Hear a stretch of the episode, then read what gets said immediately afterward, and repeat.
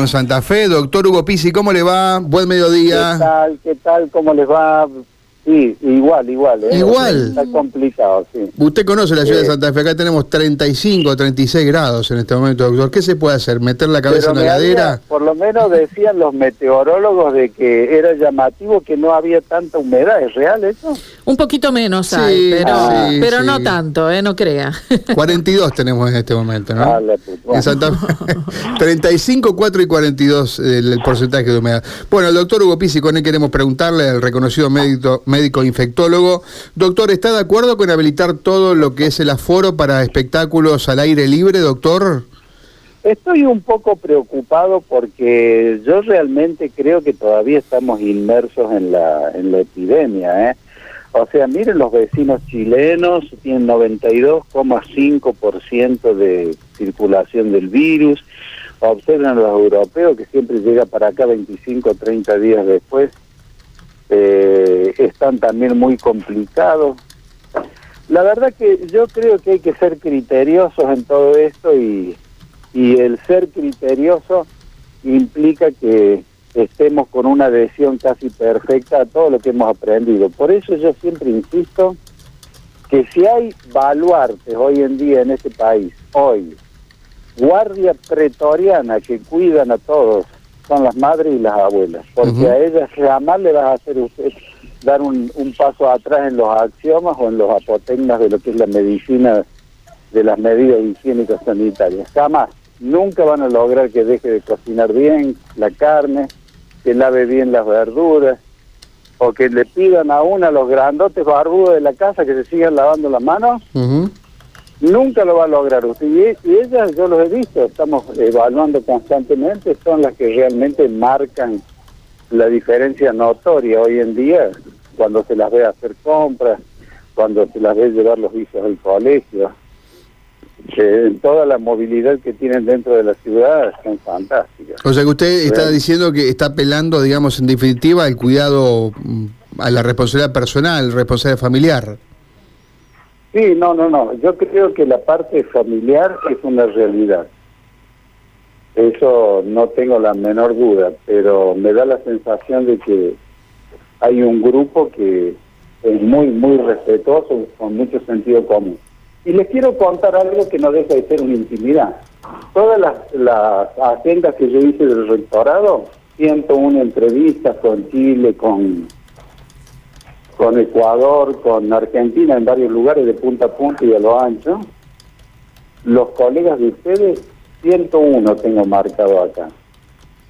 Nunca encontré uno que me dijera que iba a dejar de ser barrio. Uno solo. Entonces quiere decir de que hay conciencia, ha quedado centrado en la población. Yo creo que sí, un poco más, un poco menos de lo que uno quisiera, pero me parece que el barbijo llegó para quedarse, ¿no? Doctor, ¿está de acuerdo con la tercera dosis que aquí en Santa Fe comenzó a aplicarse ayer, por ejemplo, terceras dosis? ¿Está usted de acuerdo con esto? Sí, sí, era una cosa que estaba pensada, evaluada, y generalmente a partir de los trabajos que hicimos. No se olvide usted de que todas las universidades, fundamentalmente la de Córdoba, hizo todas las evaluaciones. Primero de comportamiento de las vacunas que teníamos a Delta y después a qué mes empezaban a declinar suave y delicadamente los anticuerpos. Mm. Entonces, eh, a partir de eso hemos aprendido muchísimo. Bien. Y el eh, aprendizaje nos dice que en el caso concreto de Sinopharm, que es una vacuna estupenda, a seis meses lentamente empiezan, pero de una manera paulatina, a disminuir. Entonces corresponde la tercera dosis. Correcto. Eh, y también, digamos, eh, preguntarle en torno a la vacunación pediátrica, qué es lo que eh, observa usted, ¿no? Que arrancamos allá hace algún tiempo a vacunar a chicos a partir de los tres años. Mire, en, en, el tema ese le voy a dar una, una cosa que yo creo que es contundente a esta altura. Usted en medicina siempre tiene necesidad de tener evidencia, experiencia y estadística.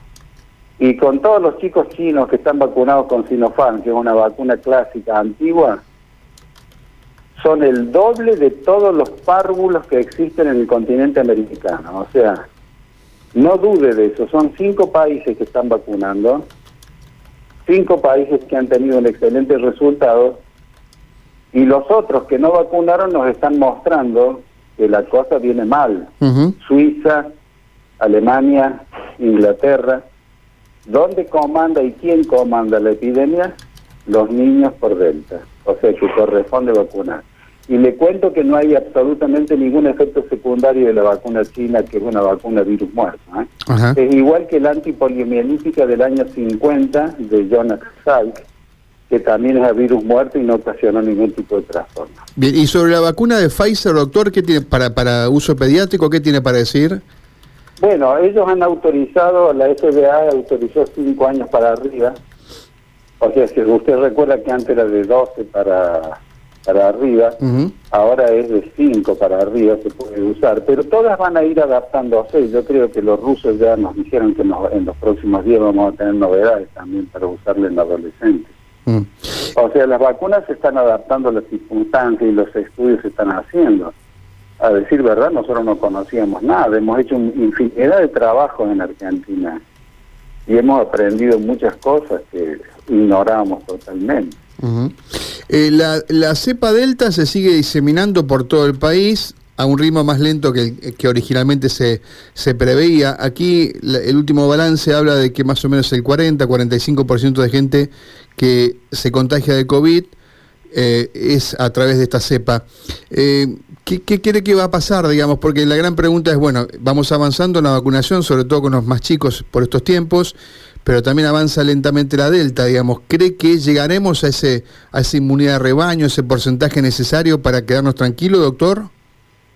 Sí, yo creo que debemos superar el 70%, tratar de lograr el rango hasta los 80%, porque delta al ser tan contagiosa implica que nosotros tengamos que ser eh, mejores cobertores de, de, lo que es la inmunidad colectiva, rebaño o manada. Eh, fíjese de que hemos hecho también estudios de las tres vacunas que hemos usado, cuál es la más sólida. Y en orden de, protección, la más sólida es la rusa, le sigue en, en orden la inglesa y en tercer lugar la china, pero las tres son buenas.